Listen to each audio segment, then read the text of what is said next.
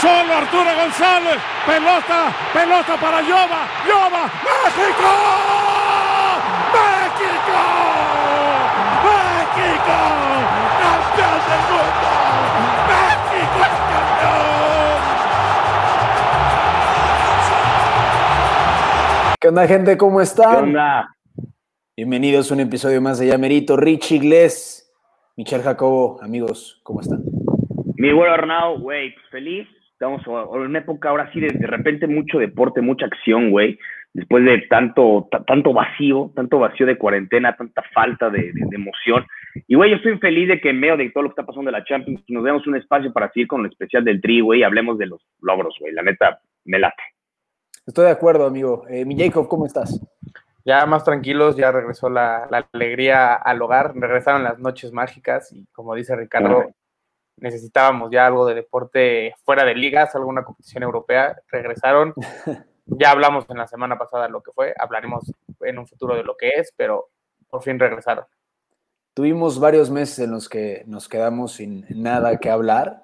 eh, y bueno, ahorita se nos dejó ir el, el- el fútbol con todo. Las noches mágicas regresaron y vaya que nos han dado gratas sorpresas. También resultados catastróficos, ya hemos hablado de ello. Eh, pero bueno, contentos de que, de que el fútbol está de vuelta. Pero nuestro especial del Tri todavía continúa. Eh, Hoy les tenemos preparado un episodio en el que vamos a hablar acerca de los campeones del mundo sub-17, las dos generaciones específicamente que nos dieron el primero y el segundo título respectivamente en categorías inferiores. Mucho de qué hablar de ambas generaciones, unas brillaron más, bueno, unos jugadores brillaron más que otros, eh, pero ambos títulos definitivamente tienen la misma repercusión. ¿Qué les parece si empezamos entonces con Perú 2005? Estamos hablando del primer título de la selección eh, en categorías sub-17. Una generación eh, prácticamente desconocida. Ya había jugadores que, que daban de qué hablar eh, antes de que empezara el Mundial. Tal el caso, eh, por supuesto, de Giovanni Dos Santos. A ver, un, un- tipo que estaba en la masía. Eh, sin embargo, pues eh, no, como México no había tenido precedentes exitosos en, en mundiales e incluso mundiales sub-17, pues no había generado mucha expectativa. Eh, hablemos de Perú 2005 entonces. Güey, o sea, yo digo que sí, ambos títulos mundiales tienen este, la- el mismo peso, ¿no? Así que el Ah. mismo calibre en papel, porque pues son un campeonato mundial y todo, uno es en casa, el otro es en Perú, bueno, el segundo es en casa, pero güey, yo creo que el primero tiene más impacto como tal en el fútbol mexicano, en la sociedad mexicana, en el gremio del deporte en México, porque es el primero, es un campanazo, es qué está pasando, ajá.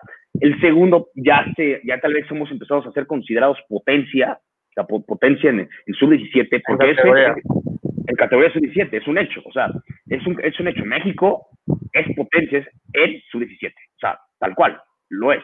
Son dos campeonatos del mundo, sí, como Nigeria, o sea, en las estadísticas de, o sea, de, de máximos, México está en tercero, en primer lugar está Nigeria, ¿no? Sí. O sea, de más partidos ganados, de más puntos acumulados, por así decirlo, en sub-17, el primer lugar es Nigeria, y ya después este viene Brasil, no sé si viene Brasil, pero en, pero- o en el segundo y en tercer lugar viene México, o sea, es potencia, ¿no? Y todo Mm. inicia con Perú 2005. Así De es. hecho, en, en Perú realmente la gente no sabía que era el mundial, o sea, sabía, se sabía que era Sí. el mundial, pero era como, ay, es un mundial más, es un sub-17, a nadie le interesa, no es exactamente lo mismo. Y a ver qué pasa en fase de grupos, y es como, ah, pues, X, ¿sabes? Y después de fase de grupos, ya como que en cuartos de final y así empiezan como que los equipos y la gente a decir, ok, Y a esto en serio. Ajá. Pues esto ya es en serio. veían. De hecho, si no mal La recuerdo, no lo los pasaban en la tele, pero la verdad es que nadie, o sea, Ay, no ni, ni le daban, ni le daban tanta promoción. En el Sí. momento en el que empiezan la semifinal contra Holanda, el partido es el primero que empiezan a dar promoción en, en- en- en la televisión para que la gente vea el partido y es como, ok, México ya está en una semifinal de, campeonato del mundo, sea sub-17, sub-20, categoría mayor, México ya está en una semifinal de un mundial. Vamos a ver qué pedo. Entonces ya empezaban a ver qué pedo y ya empezaban a ver, ok, ya vamos a darle más importancia a esta selección. Cuando al principio del torneo nadie le daba una importancia alguna. A, a raíz del 2005 empieza a generar más más emoción ver un Mundial Sub-17, un Mundial Sub-20, y ya la gente empieza a ver empieza a ver los mundiales y empieza a ver los partidos desde el primer partido de fase de grupos, no como en el 2005. Exacto, en 2005 hablamos que primero vencemos Uruguay 2-0 y después 3-0 Australia, ¿no? O sea, y, en el último partido eh, perdemos 2-1 contra Turquía y ahí por eso pasamos, pasa México en segundo lugar, ¿no? del grupo y en, primer, en primer lugar pasa Turquía. Pero desde el primero calificado. Sí, para cuando jugó contra Turquía ya está clasificado. Era por el primer lugar. Exacto.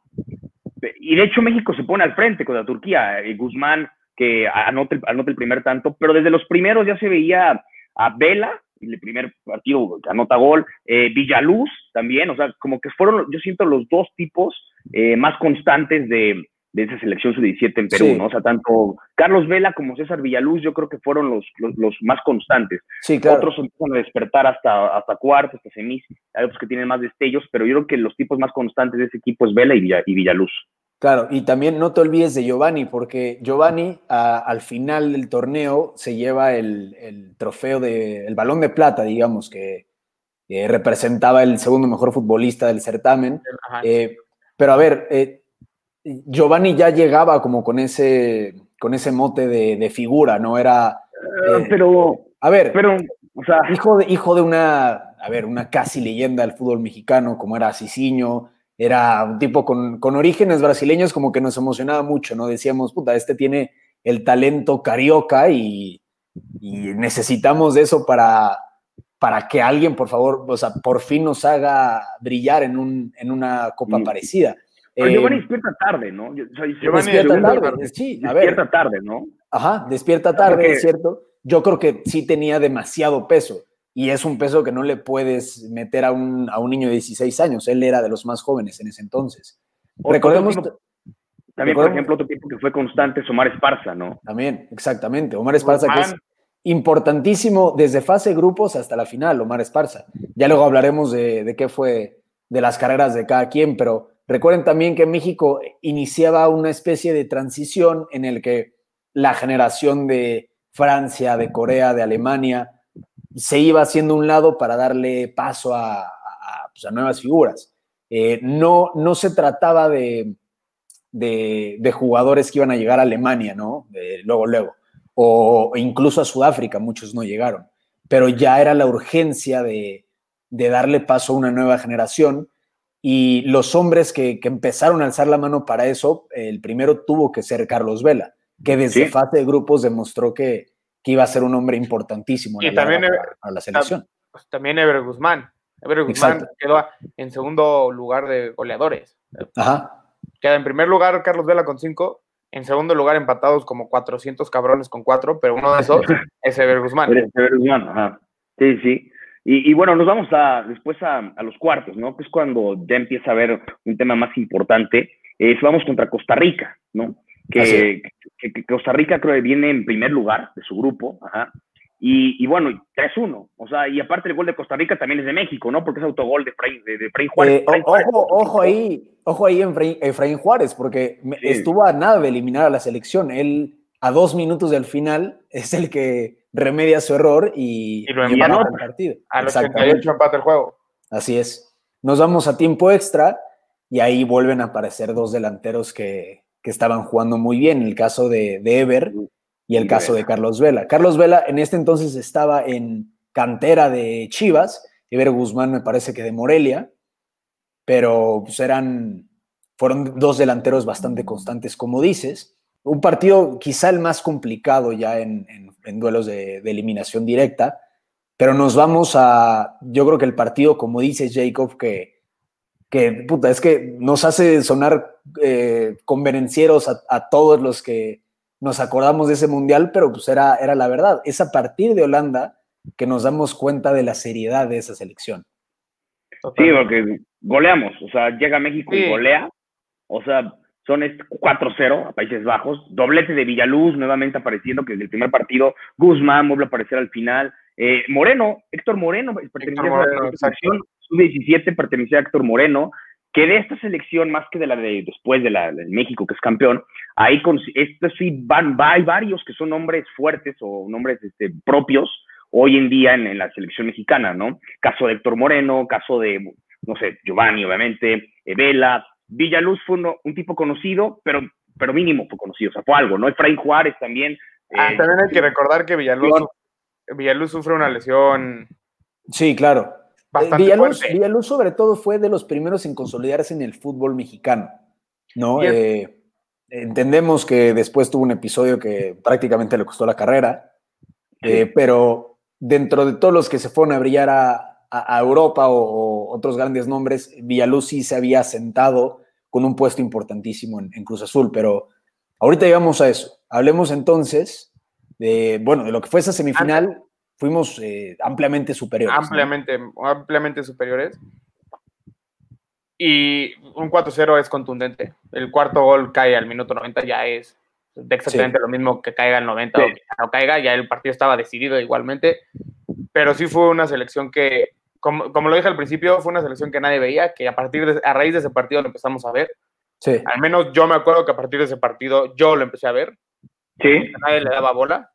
para teníamos un año, ¿no? O sea, Sí, sí, sí, no, Sí, no- sí. no- nos enterábamos de, de una participación más en, en un torneo de menores, pero Y para la costumbre que teníamos nosotros, aunque, sea, aunque suene malinchista y lo que quiera, o sea, es un mundial México, ¿qué va a hacer?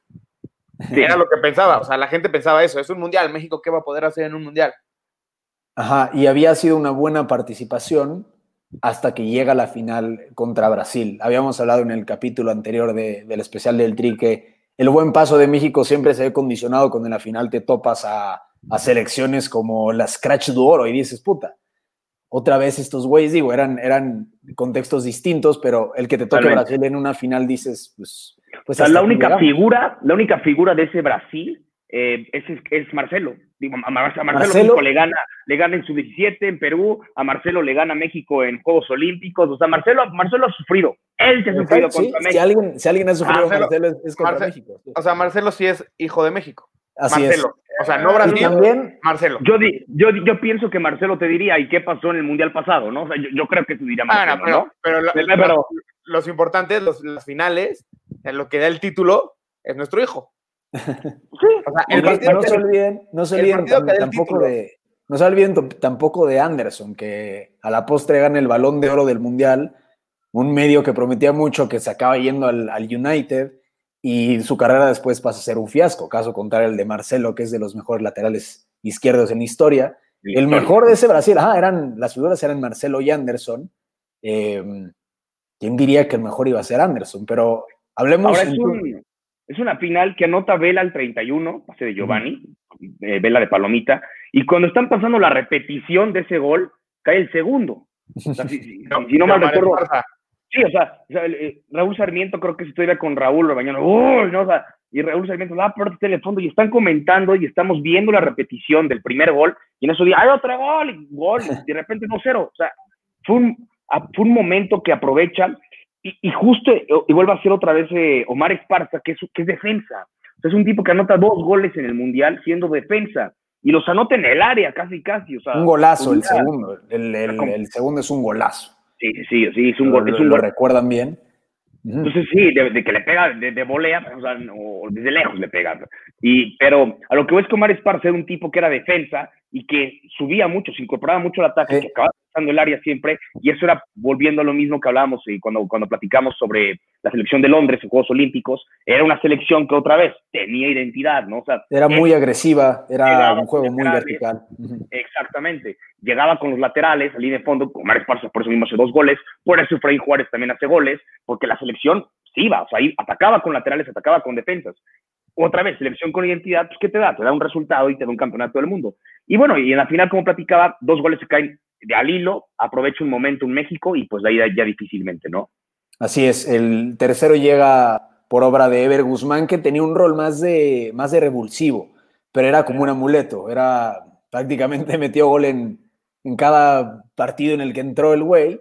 Eh, Sí, un muy, muy eficaz. El, el- el- ese tercer gol también es un golazo, es una, una gran obra de, de Ever Guzmán, todavía se quita el portero, le da tiempo a hacer una, una media vuelta.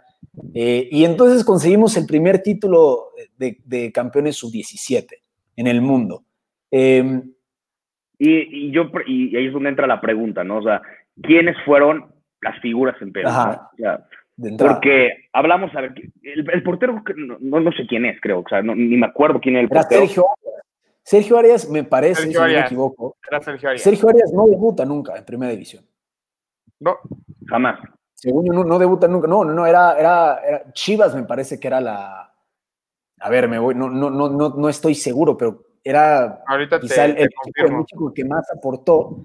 Y Sergio Arias, eh, un buen portero, no es figura, pero a ver, Sí. eh, cuando eres un portero campeón del mundo sub-17, pues eso te tiene que de alguna manera proyectar para de entrada debutar. Deja tú convertirte en, en una Mm. figura a la larga, debutar. ¿Qué es, Y- qué- y qué es un tema, por ejemplo, que es un tema raro, ¿no? Que ambos porteros, tanto en sub-17 de Perú como en sub-17, o sea, cuando México es campeón en casa, no son conocidos, o sea, o más conocidos a lo que hoy no, no trascienden, ¿no? Trascienden más medios y trascienden más delanteros. O sea, y es raro porque México se caracteriza por tener buenos arqueros, ¿no? El caso de Jorge Campos, el caso a lo mejor de la Tota, que portero más goleador de los mundiales, pero bueno, es, es, es- es nombre. Eh, Guillermo Ochoa, ¿no? Entonces, México es una selección mínimo en su nivel que se caracteriza por buenos arqueros. Y es curioso que en los dos campeonatos sub-17 el arquero no haya sido figura. A lo que a mí me lleva a pensar que entonces la razón por la que los arqueros son figuras en México es porque nos apedran el rancho y la razón por la que no son figuras los arqueros en los campeonatos del mundo sub-17 es justo porque, porque no hay, porque hay un Mira. buen manejo y los que son figuras son los delanteros y medios como debería de ser, Claro, ¿no? O sea. Es, es- ya, es- pero es una muy este buena podcast teoría. Les encanta endos- eh, endiosar y darle carácter de deidad a Guillermo Ochoa. Y Porque es un etcétera. dios, es un dios. Y ve, sí, eso, o sea, ¿y por qué es un dios? O sea, A ver, ¿por a ver, Rich. Pero bueno, no, ya, Guillermo Ochoa- tema. No me voy a meter en tema. ese tema, no me voy a meter en ese Sí, no, tema, estamos bueno. hablando de la Ok. sub-17. Ok. Voy a, voy a repasar los que se convierten en, figuras o que trascienden más en la historia del fútbol mexicano de esos 17 Antes- defensas. Bueno, Héctor Moreno, Efraín Juárez, Omar Esparza, porque figuró, y eh, Adrián Andrés también estaba en la selección. Y el En Pata medio- Araujo, Eh, El sí, Pata pero Araujo, sí, sí, sí, era, era capitán. Me- en medio, medio campo César Villaluz, creo que es el que más llega a trascender, tal vez. Y en la delantera, pues ahí sí está Giovanni Dos Santos, Carlos Vela, el Palete Esqueda también estaba ahí. el, el- el Y- palito, palito, más que Palete Esqueda, que palito de de hecho- Sí, sí. Esqueda va por Chicharito. Va por Y- Chicharito al final. Va por, va por Hernández, sí, cierto, sí. Y otro es Ever Guzmán, ¿no? Esos como, son como los más. Para mí figura, creo que es Vela, ¿no? Sin lugar a duda es Carlos Vela. Pues Vela, que- es, es el goleador del equipo, ¿no? De, entrada es el goleador del equipo. Giovanni Dos Santos, como tú lo dijiste, no salió, o sea, no salió desde el partido 1. No, no, no dio de qué hablar desde el partido 1 como lo fue Carlos Vela. Para mí, Villaluz. otro- para mí, uno que estás dejando sin mencionar es, es el técnico, Jesús Ramírez. Jesús Ah, Ramírez no. tiene muchísimo que ver en Sí. este título. Muchísimo que ver, porque Sí, por no solo se trata de dirigir un equipo. O sea, son jóvenes de 17 años que les vale 3 hectáreas de sandía lo que esté pasando fuera y quieren enfocarse en ganar, ¿no? Y, y la mentalidad de un equipo de estos, o sea, haber perdido con Turquía 2 a 1 cuando empezaste ganando, entrar como segundo lugar de grupo cuando pudiste haber pasado como primero, porque incluso el empate, te- Turquía te empata al minuto 91. Digo, te, da la- te gana el partido al minuto 91. Con el Sí. empate incluso tú clasificabas como primero de grupo. Entonces, levantar también anímicamente al equipo. Yo sé que estabas clasificado, pero levantar e- al equipo anímicamente, después de que pudiste haber logrado el pase como primer lugar, no lo lograste y te vas a segundo lugar de grupo, te tienes que enfrentar a Costa Rica, que esa es otra cosa, yo creo que el camino fue un poquito más sencillo el del lado de que del segundo lugar que del primero, pero bueno, ese es otro tema. Entonces yo creo que Jesús Ramírez tuvo que levantar al equipo anímicamente, porque son jóvenes de 16 años, cualquier cosita van para abajo. O sea, no tenían la mentalidad de un jugador de, de- con experiencia de 20 años, de- Para- de, 25 años, como es en un mundial, que si pierdes te vas abajo anímicamente, no es lo mismo. A los Para 16 cerrar. años, 17, Para cerrar y empezar a hablar del otro, del otro campeonato del mundo rápido. ¿Quién es tu figura entonces, Jacobo? ¿Jesús Ramírez? ¿La Jesús figura Ramírez mundial? para mí. Güero, Es Carlos Vela. Carlos Vela, Carlos sin, Vela. sin lugar, sin lugar a dudas. Y fíjense, rapidísimo, Carlos Vela no figura dentro de los tres mejores del torneo. El primero es Anderson, Claro. como dije, el segundo es Giovanni, eh, por algo más, y el tercero es Nuri Sahin, ¿se acordarán de él? Eh, estuvo en el Uf, Madrid, en el Borussia, sí. pero Vela no figura. Sin lugar a dudas sabemos que Vela era el más talentoso y resultó ser el más talentoso de esa generación, y yo creo que hoy día lo sigue demostrando. Su carrera es, es otra cosa, eh, hablaremos después de eso, pero tiene que ser. Carajo, que le gusta el básquetbol. Hablemos entonces de, del El segundo. ¿no? o sea, el segundo título ya tal vez llega a México como más potencia, por así decirlo, si no más potencia, yo creo que tal vez siga con carácter incluso de, de favorito, tal vez, o sea, favorito. Ah, pues, eres, ¿cómo se llama? Este, local, eres local, entonces eso te da más. México, como lo hemos platicado varias veces, México jugando de local es otra cosa totalmente diferente. Y ya eras una potencia en este mundial, o sea, en esta categoría. Ya, ya, ya, ya podías. el, camino A, ¿no? O sea, el camino A, porque eres campeón del mundo, sí, pero o sea, te consolidas definitivamente en, México 2011, ¿no? Ahí es cuando entra esta, esta, locura, ¿no? De que ya México es, un, tema fuerte y después de eso vienen incluso no sé, dos, dos subcampeonatos, ¿no? Del 2013 y 2000, el año pasado, creo, ¿no? También fue un tema, ¿no? O sea. 2013 si eres subcampeón, pierdes contra Nigeria en la final. Contra Nigeria y 2000, y hay otro, subcampeonato o tercer lugar, creo, eh, hace no mucho, ¿no? Incluso. no, ese sí dato no te lo manejo. Pero bueno, vámonos a. Hay quien, o sea, vámonos a, a, México 2011. Ahí tenemos a tipos como Antonio Briseño, ¿no? Eh, como Julio Gómez, que, que, bueno, la momia Gómez se, se vuelve un mito eh, Spiricueta, Jonathan Spiricueta. Luego está el Carlos Fierro, Marco, Marco Bueno, o sea, Giovanni, Giovanni Casillas, Giovanni Casillas. Pero en cuanto a papel se refiere, este es un, una llave y un camino más complicado para el Tri, ¿no? No, no, sé qué piensen ustedes. Eh, yo creo que obviamente tiene el plus de, ser anfitriones, ¿no? Eh, era la primera vez que México era anfitrión de, una, de una justa parecida desde el 86, digámoslo así, o desde la Confederaciones 99. Eh, las sedes yo creo que fueron muy bien escogidas, obviamente está el Estadio Azteca, pero México no, no, no llega a la Azteca hasta, la final. Eh, estaba Michoacán, estaba eh, el Universitario de Monterrey, que siempre pesa. Y ya era un porque si México no es campeón del mundo, ya estoy escuchando a gente como Jacobo diciendo que no fue campeón del mundo porque no fuimos a la Azteca desde el principio. Yo no hubiera dicho eso, güey.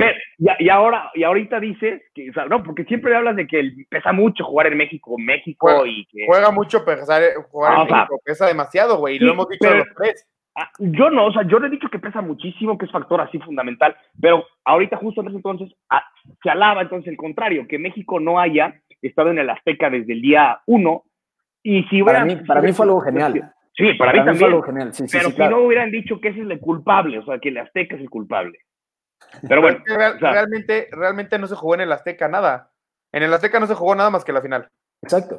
Por, eso, por eso es que México no juega, o sea, no juega más, la selección no juega más en el Estadio Azteca, porque en el Estadio Azteca solo estaba pactado que se jugara la final. Entonces, ¿cómo querían que jugaran más en el Estadio Azteca si solo fue un partido en el Estadio Azteca? Fue un partido solo en la Ciudad de México. Bueno, dos, 50 en tercer y cuarto lugar. Sí, el tercer lugar también, también, fue, también fue en el Azteca. Pero sí, semifinales ese incluso en un, en un lugar un poco extraño, ¿no? Igual, este, o sea, cuartos de final es en Pachuca, ¿no? O sea, que, es un tema. Pero a ver, nos vamos a la fase de, a la fase de grupos. O sea, ¿qué, sucede en esa fase de grupos? Como yo digo, creo que es un, un camino más complicado, ¿no? En México 2011. Pero la fase de grupos fue relativamente sencilla. Sí, ahí sí ganan los tres juegos, ¿no? A diferencia, ganan los tres juegos. Y ganan los tres juegos y aparte, realmente fueron partidos muy... O sea, el, complicado del grupo era Congo, ¿no? Sabemos que las selecciones africanas siempre son complicadas. Oye, y Holanda también. A ver, es cierto que Holanda termina como último de grupo, no tenía tantas figuras, estaba, por ejemplo, no sé, Memphis Depay, pero es cierto que resulta ser una fase de grupos relativamente sencilla. Eh, ganamos 3 de 3. pero se anotan en todos. Exacto. A diferencia del primer mundial, en todos te anotan y como por el primer partido empiezas perdiendo. Y ahí te anotan. O sea, hablas de una distinta selección. Lo hacen en todos, lo hacen mínimo dos veces en fase de grupos. Eh, sobre todo en un equipo, como, como, como, se le suele mencionar, un equipo coral, un equipo que funcionaba muy bien colectivamente, no tenía tantas individualidades. Quizá el, más desequilibrante era Giovanni Casillas. Eh, Carlos Fierro. fue, creo que Giovanni Casillas solamente tuvo uno o dos partidos como titular. Carlos Fierro, Julio Gómez, que no era ni el más rápido ni el más habilidoso, pero comienza a meter goles en fase de grupos. Jonathan el partido, Espiricueta eh, era el líder en, media cancha y también obviamente estaba Antonio Briseño, que Antonio Briseño tenía mucha responsabilidad, era el capitán de esa selección, era el que tenía que comandar a México a ser eh, campeón por segunda vez como anfitrión, ahí la presión era mucho mayor, tanto para No, cualquier jugador ahí como para el Potro Pegaso, el Potro Pegaso, el, el Potro Gutiérrez. Aquí, a, dif- a diferencia del del 2005, que tuvimos un jugador con cinco goles que fue el goleador y un, golea- y un jugador con cuatro goles que se quedó en segundo lugar, como dije, empatado con 800 güeyes.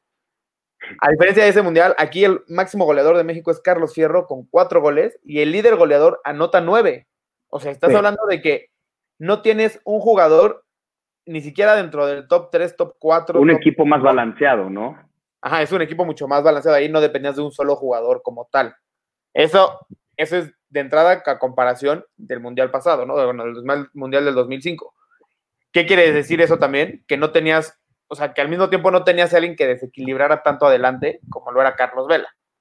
Sí, Sí, Tenía exacto. Un poco más de, de pues, era más parejo, era más este, equilibrado todo el ataque de México. No se basaba en, si Carlos Vela sale en un mal partido, valemos mal. Sí, no, no, no, no, no, no se basaba en inspiraciones individuales. Nos vamos a uno la de los- segunda fase. Claro. Que en la, en la segunda fase, a diferencia del primer mundial, ya había octavos, ¿no? Se estaba- Ya había octavos. ya Ajá, había ya eran, eran no 24 nada más. selecciones ya. No nada más era cuartos, pues nos vamos contra Panamá. Panamá, pues eh, no se le complicó mucho a México. No, fue, no, fue- en realidad es, es un partido eh, casi, casi trámite, eh, un gol tempranero de, de Carlos Fierro y, y Marco Bueno, que era, 90.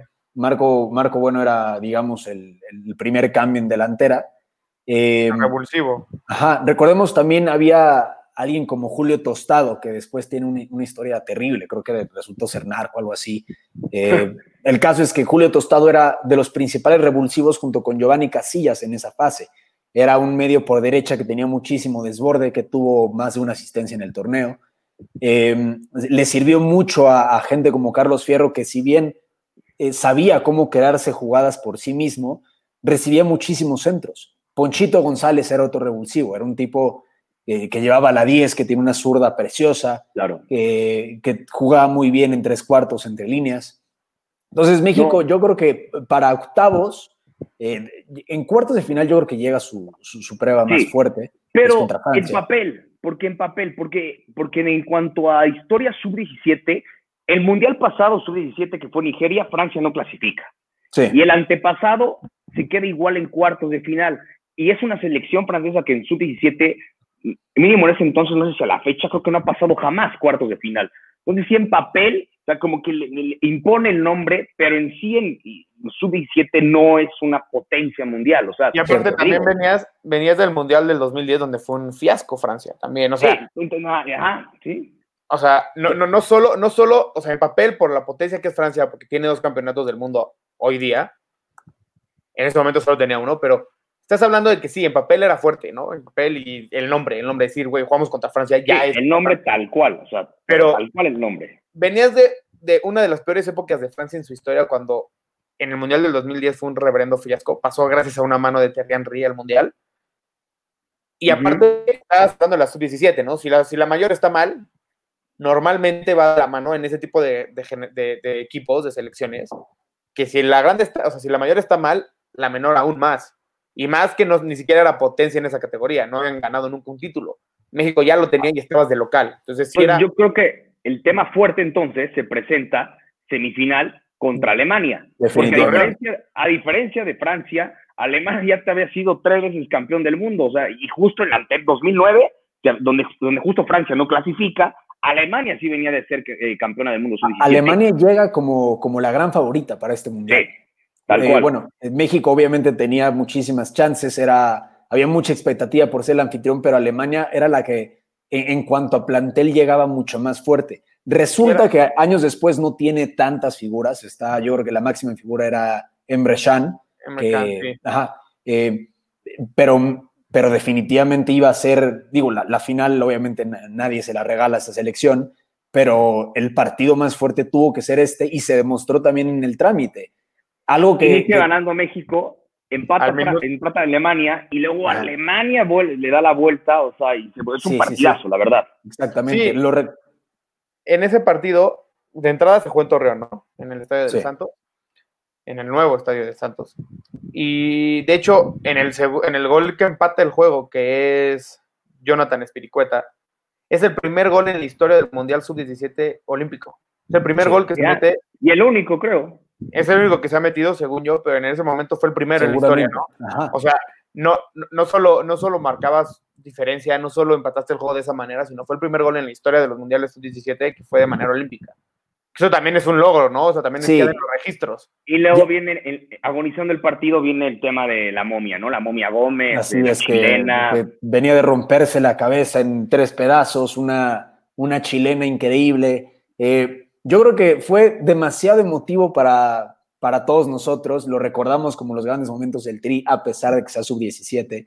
Es una selección eh, que representa un país que no está generado a tener ese tipo de momentos épicos, eh, de grandes volteretas, de reponerse ante la adversidad. Y esa selección lo hizo de la manera más espectacular posible, con un gol olímpico y con un gol de chilena de un tipo que fácilmente pudo haber salido porque tenía la cabeza destrozada. Entonces, ahí México da un golpe en la mesa, demuestra que, que era el favorito, que tenía que ganar la final en su, en su estadio, en, en un símbolo del fútbol en Latinoamérica como es el Estadio Azteca, e iba contra la garra charrúa, que no es sencilla, puta, En ninguna categoría. en, en ningún escenario, exactamente.